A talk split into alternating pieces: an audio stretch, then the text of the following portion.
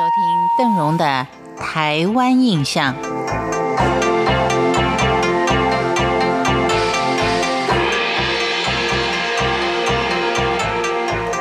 在台湾的五大山脉中，阿里山山脉它并不是挺突出的，但是因为有个美如水的姑娘，让它名声大噪。阿里山的姑娘美如水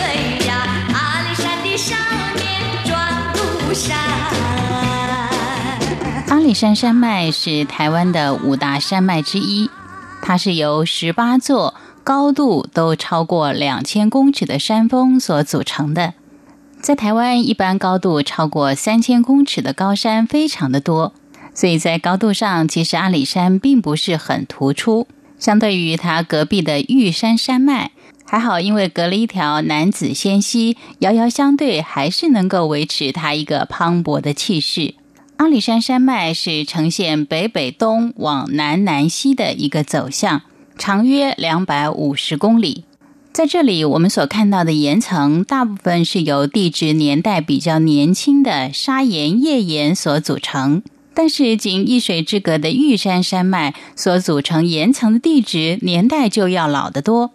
一些地质学家就推论说，阿里山山脉原本是在玉山山脉的上面。但是后来，因为东方板块的强烈挤压，造成了相连的两条山脉发生了断裂，而上方比较年轻的岩层断裂之后，还往西滑动，就形成了今天的阿里山山脉；而下方比较老的岩层就形成了玉山山脉。可见东方板块早期的推挤活动不仅仅是频繁，而且是相当的剧烈。但是再大的变化也阻挡不了人类的入侵。目前居住在这里的族群主要是以邹族跟闽南的汉人为主，但是也有少数的布农族人。原住民他们本来就是生性相当乐观、知足，而且单纯，常常是过一天算一天、乐天知命的性格。而早年汉人来这里也是以伐木、采樟跟开垦为最多。山区的生活都十分的辛苦，多半也养成了乐观简朴的性格。所以在这里，人与人之间虽然属于各个不同的种族，但是却也能够充满了信任、和平相处。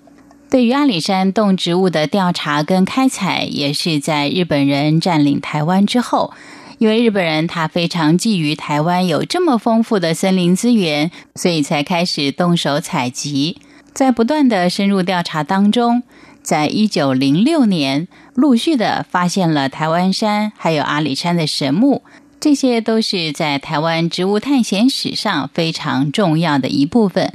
另外还有其他很多，如果说您发现这些植物它前面都冠上了阿里山三个字的话，通常这就表示这些植物在台湾第一次的采集地区就是在阿里山。至于动物也有很多冠上了阿里山，所以在同海拔地区当中，阿里山可以说是最早接受调查同海拔的区域。而在这些区域当中呢，就拥有非常丰富的属于台湾本土的动植物。像台湾濒临绝种的动物当中，除了台湾黑熊，除了有樱花钩吻龟之外，还有一种叫做地质。地质这种鸟类是英国自然采集者古费洛他在阿里山区采集鸟类标本的时候无意中发现的。因为帮他背负行李的两个邹族人的头上都绑有两根长而且黑白的两根羽毛装饰，而这个是他过去从来没有发现过的鸟类。当他把这两根羽毛带回英国鉴定。我们才发现，台湾还拥有地质这样特殊的鸟类。以上就是今天为您介绍的阿里山。每天短短五分钟，希望能够更丰富您的台湾印象。我是邓荣，我们明天见。